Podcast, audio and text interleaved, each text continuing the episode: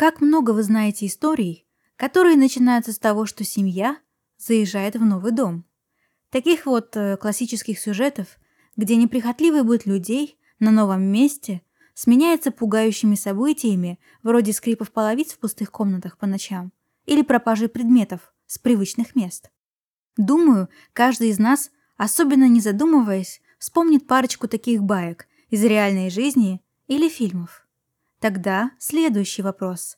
Осмелились ли вы приобрести прекрасный, величественный особняк за бесценок, зная, что не один год в его стенах самым бесчеловечным образом пытали, насиловали и расчленяли людей?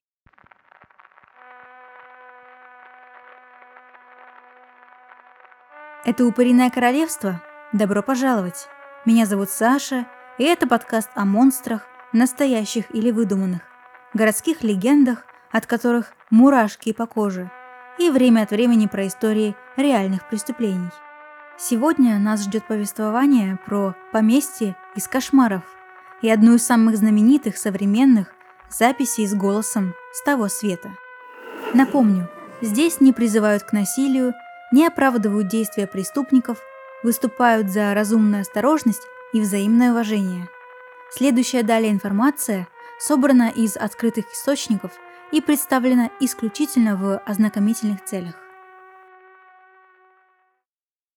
В 2006 году Роб и Вики Грейвс, а также их два сына-подростка на семейном совете приняли решение кардинально изменить свою жизнь, а именно переехать. Речь шла о смене жизни в мегаполисе на тихий и умиротворенный пригород Индианаполиса, США. Воодушевленные муж и жена просматривали десятки буклетов агентств по недвижимости, листали каталоги, но все словно было не то. В один из дней поиска будущего жилья на просторах всемирной паутины супруги наткнулись на сайт агентства, предлагающего к покупке дома в пригороде, который так приглянулся Вике. Один из домов невероятно понравился семейной паре, и они поспешили записаться на просмотр. И знаете, это был не просто коттедж, а гигантский особняк с обширной прилегающей территорией. Настоящее поместье, по документам называющееся фермой Фокс Холлоу. Помимо дома с бассейном, десятком спален, двумя гостиными и каминами, там имелись конюшни, сад, широкие лужайки, пусть и неухоженные, и даже небольшой лес. Сам дом был построен в 1940-х в архитектурном стиле Тюдоров и являл собой холодный готический кирпичный особняк. Казалось, этим мрачным стенам не хватает тепла, которым способны поделиться лишь любящие друг друга и свое жилье люди. Район престижный и безопасный, а поблизости крупный город. Еще одно преимущество. И все это – величественный дом, большой участок, комфортный район за очень скромную сумму. Нет, не за бесценок, конечно, но в пересчете на все плюсы продавец явно терял. Что-то здесь явно было не так. Роб и Вики справедливо заподозрили подвох. И Роб вспомнил, что уже видел это место по телевизору, то ли в выпуске новостей, то ли в документалке. Не так давно здесь жил и совершал чудовищные убийства, на первый взгляд любимый муж и отец, приятный сосед и успешный бизнесмен Герберт Боумайстер.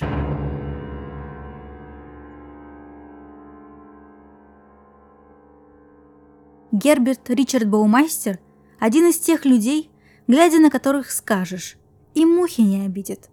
Отец двоих детей, владелец сети секонд-хендов, обаятельный и харизматичный. Тем не менее, он является подозреваемым в совершении серии убийств не менее 10 мужчин на территории города Индианаполис в период э, с 1993 по 1995 год. Все погибшие являлись представителями нетрадиционной ориентации и пропали без вести после посещения гей-баров. Герба также проверяли на причастность к убийствам молодых парней и мужчин Э, возле межштатной автомагистрали I-70 на территории штатов Индиана и Огайо. Летом 96 -го года в процессе обыска той самой фермы Фокс Холлоу тогда принадлежавший Баумайстеру, полицией были обнаружены скелетированные останки семи человек. Самому же Гербу удалось сбежать в Канаду, где он совершил самоубийство.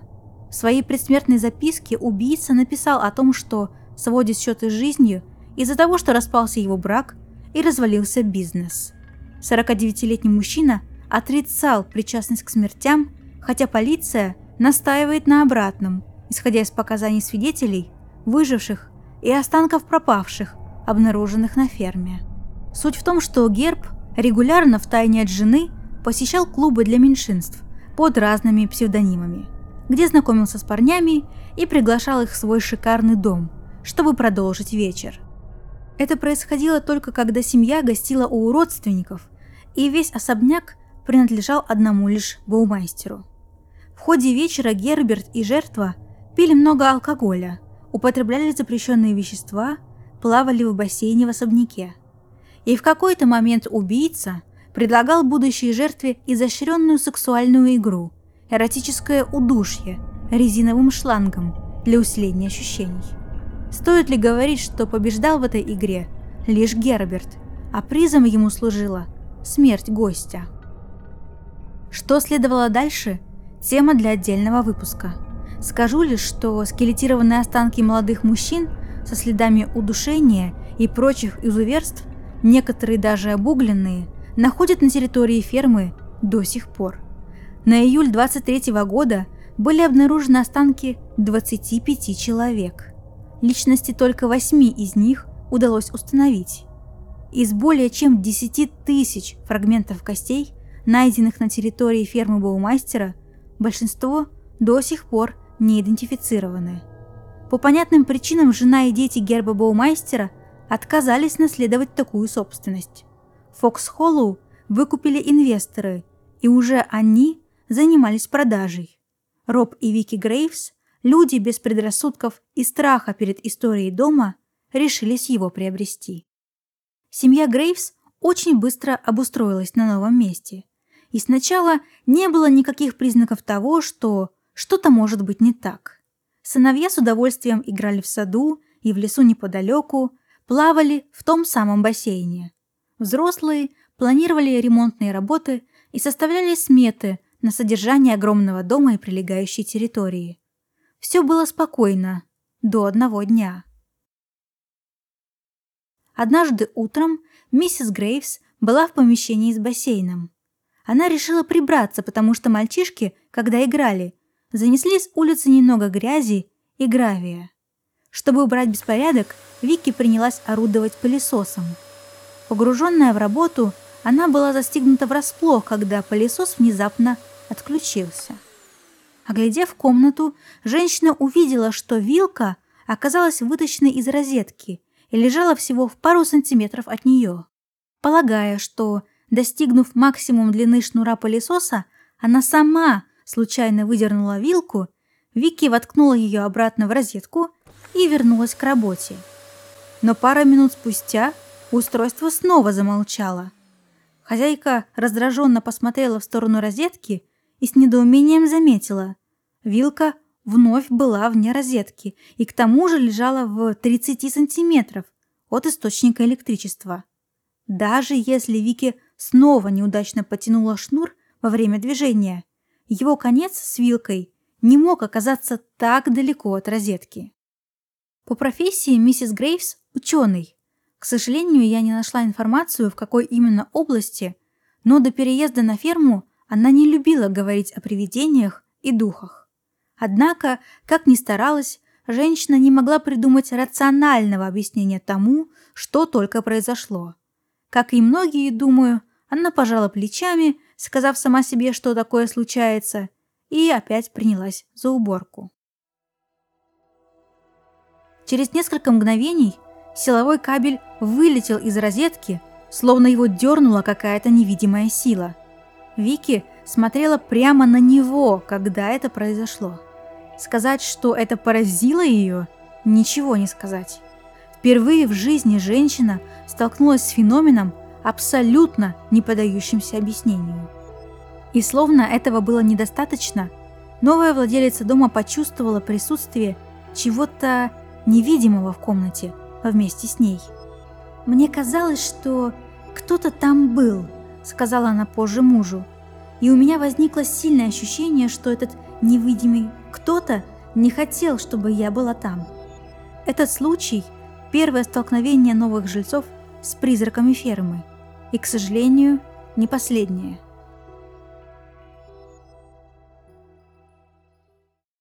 Через несколько месяцев после переезда на ферму Фокс Холлоу Роб узнал, что его коллега по имени Джоли Блан ищет новое жилье.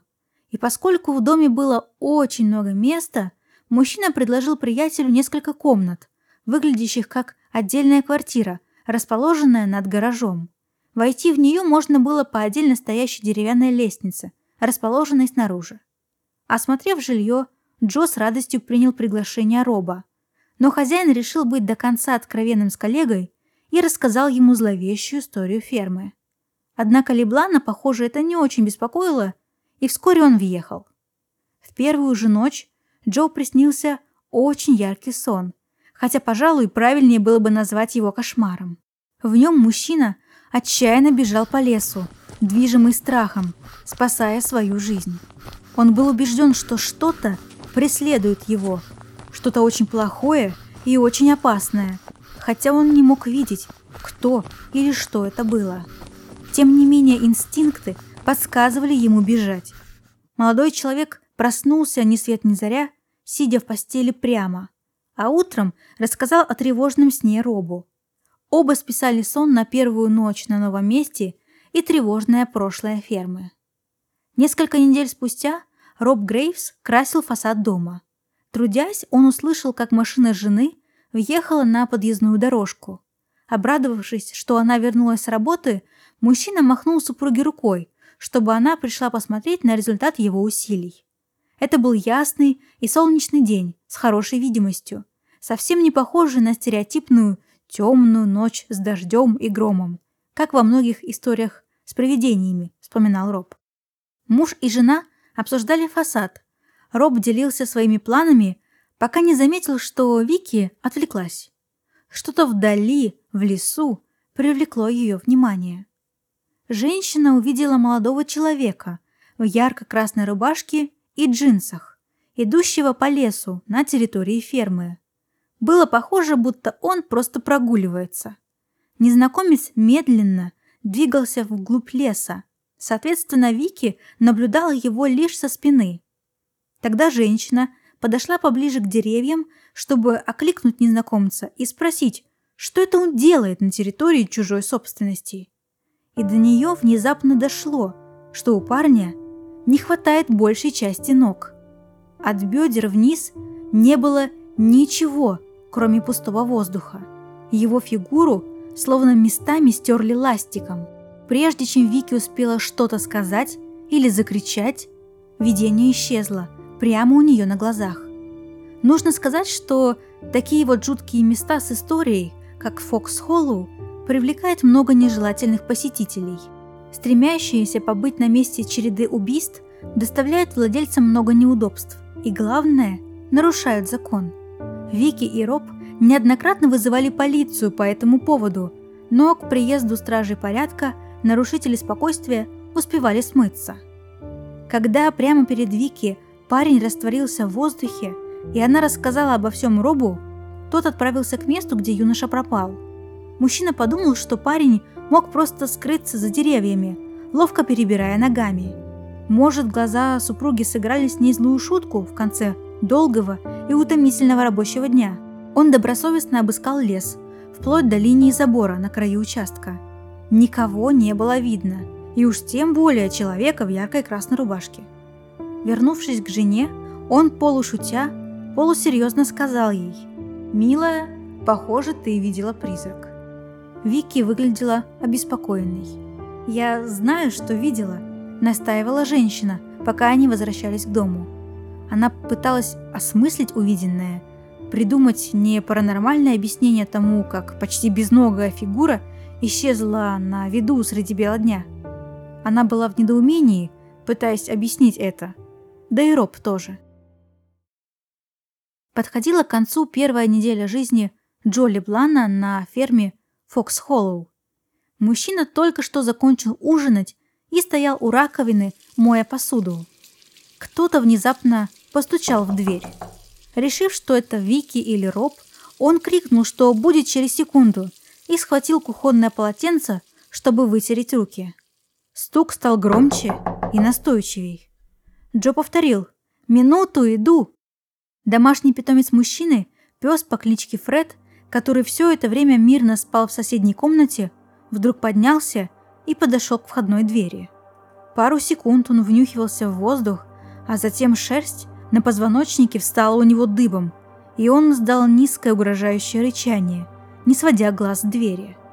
Но Джо бесстрашно открыл и с удивлением увидел, что там никого нет. Площадка наверху лестницы была пуста. Никто не спускался по ступенькам и не стоял внизу. Не было там укрытий или закутков, где мог бы затаиться шутник. Когда позже Джо спросил Роба и Вики, не заходили ли они к нему тем вечером, те ответили, что не делали этого. Закрывая дверь, Джо подумал, что эта ситуация странная и немного тревожащая. Он даже начал чувствовать себя несколько неловко, испугавшись того, что с ним только что произошло. При этом ему начало казаться, что кто-то невидимый находится в комнате, молча наблюдая за ним. Пытаясь отмахнуться от тревожных мыслей, Джо сел посмотреть телевизор. Внезапно мужчина заметил движение краем глаза. Силуэт человека прошел чуть позади него, направляясь то ли в кухню, то ли в спальню. Собака вновь зарычала. Борясь с чувством растущего страха, Джо решил, что обязан проверить квартиру. Хотя это было последнее, что ему действительно хотелось сделать. Он обошел каждую комнату, осмотрел каждый угол и проверил шкафы. Никого постороннего. Они действительно были лишь вдвоем с собакой. По спине побежали мурашки. Выпив стакан воды и успокоившись, Джоли Блан решил вернуться к своей обычной рутине и пойти на прогулку с собакой. Каждый вечер они с Фредом совершали променад вдоль леса на ферме. Двигаясь по обычному маршруту, в свете уличного фонаря на окраине леса Джо заметил незнакомого мужчину в красной рубашке.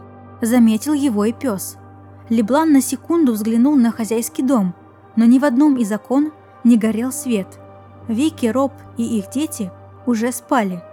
В следующее мгновение Фред разразился громким лаем и кинулся к человеку в красном. Джо побежал вслед за питомцем, а собака стремительно удалялась в лес – когда же Фред наконец остановился, и хозяин нагнал его, что-то белесое на земле привлекло внимание Джо. Он раздвинул листья кроссовком и увидел широкую, покрытую грязью кость.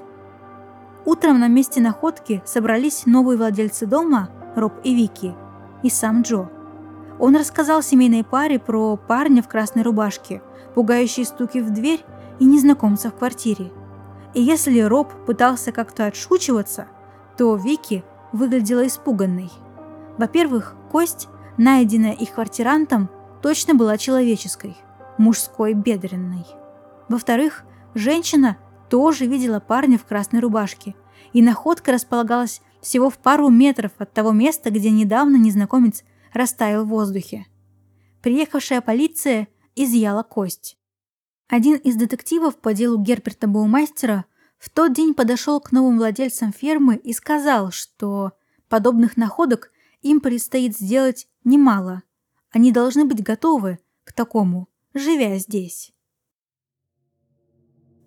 Пару недель спустя Джоли Блан проснулся от того, что кто-то снова стучал во входную дверь при помощи дверного молотка. Находясь в кровати, он крикнул «Кто это?», но не получил ответа. Стук становился все настойчивее. Мужчина поднялся с постели и двинулся к двери.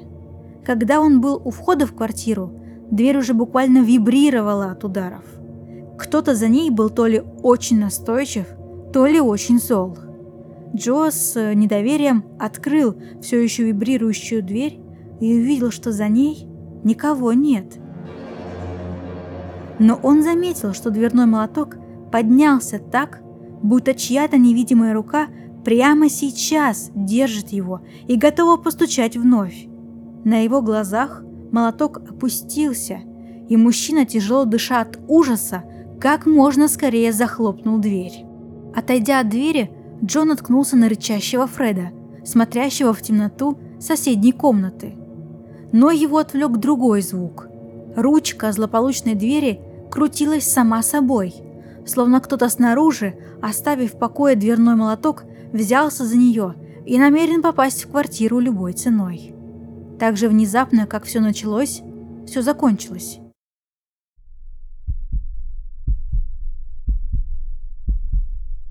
Секунды тишины.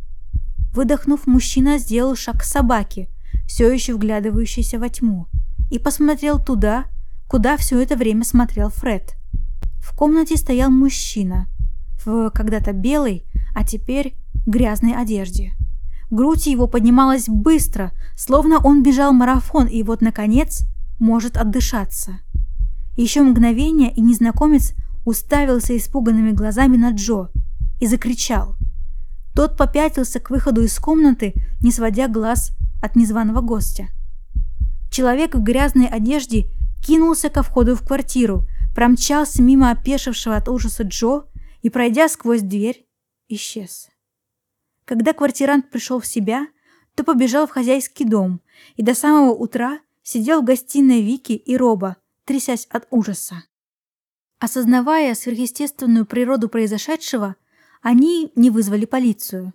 Вместо этого владельцы и их квартирант принялись искать в интернете любую информацию о Герби Баумайстере и его преступлениях. На одном из сайтов True Crime тематике среди фотографий опознанных жертв убийцы Джоли Блан нашел парня в белом, которого накануне ночью видел в своей квартире. Анализируя происшествие в бассейне, явление парня в красной рубашке и кричащего мужчину, жильцам фермы только и оставалось признать, что в Фокс-Холлоу действительно обитают призраки, неупокоенные души жертв убийцы. И сейчас, думаю, мы подбираемся к самому интересному. Несколько дней спустя Джо сидел за компьютером в своей квартире над гаражом. От работы его отвлек странный металлический скрежет. Следуя за звуком, он вошел в кухню. Там Леблан обнаружил большой нож, лежащий на столе, вместо того, чтобы, как обычно, быть в выдвижном ящике с другими столовыми приборами. И самое пугающее – на стенах с деревянными панелями появились царапины, которых раньше совершенно точно не было. Джо подумал, может быть, в его квартире убийца заколол очередную жертву, и теперь ее душа пытается сообщить новому жильцу о произошедшем таким образом. Решив поддержать контакт, мужчина взял свой смартфон и включил на нем диктофон. Предварительно он, конечно, выключил компьютер и прочую технику, создающую помехи. Джо задавал очевидные в такой ситуации вопросы. Есть ли здесь кто-нибудь, кто сейчас на кухне?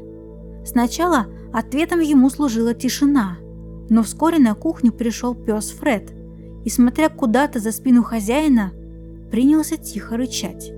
Однако в квартире было тихо, и Джо почувствовал себя немного глупо, остановил запись.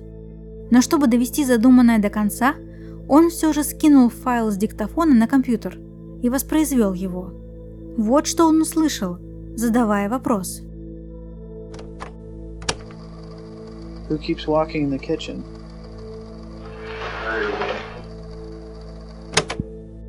То есть Джо спрашивает, кто находится в кухне, а голос, который он услышал исключительно на записи, ответил – женатый.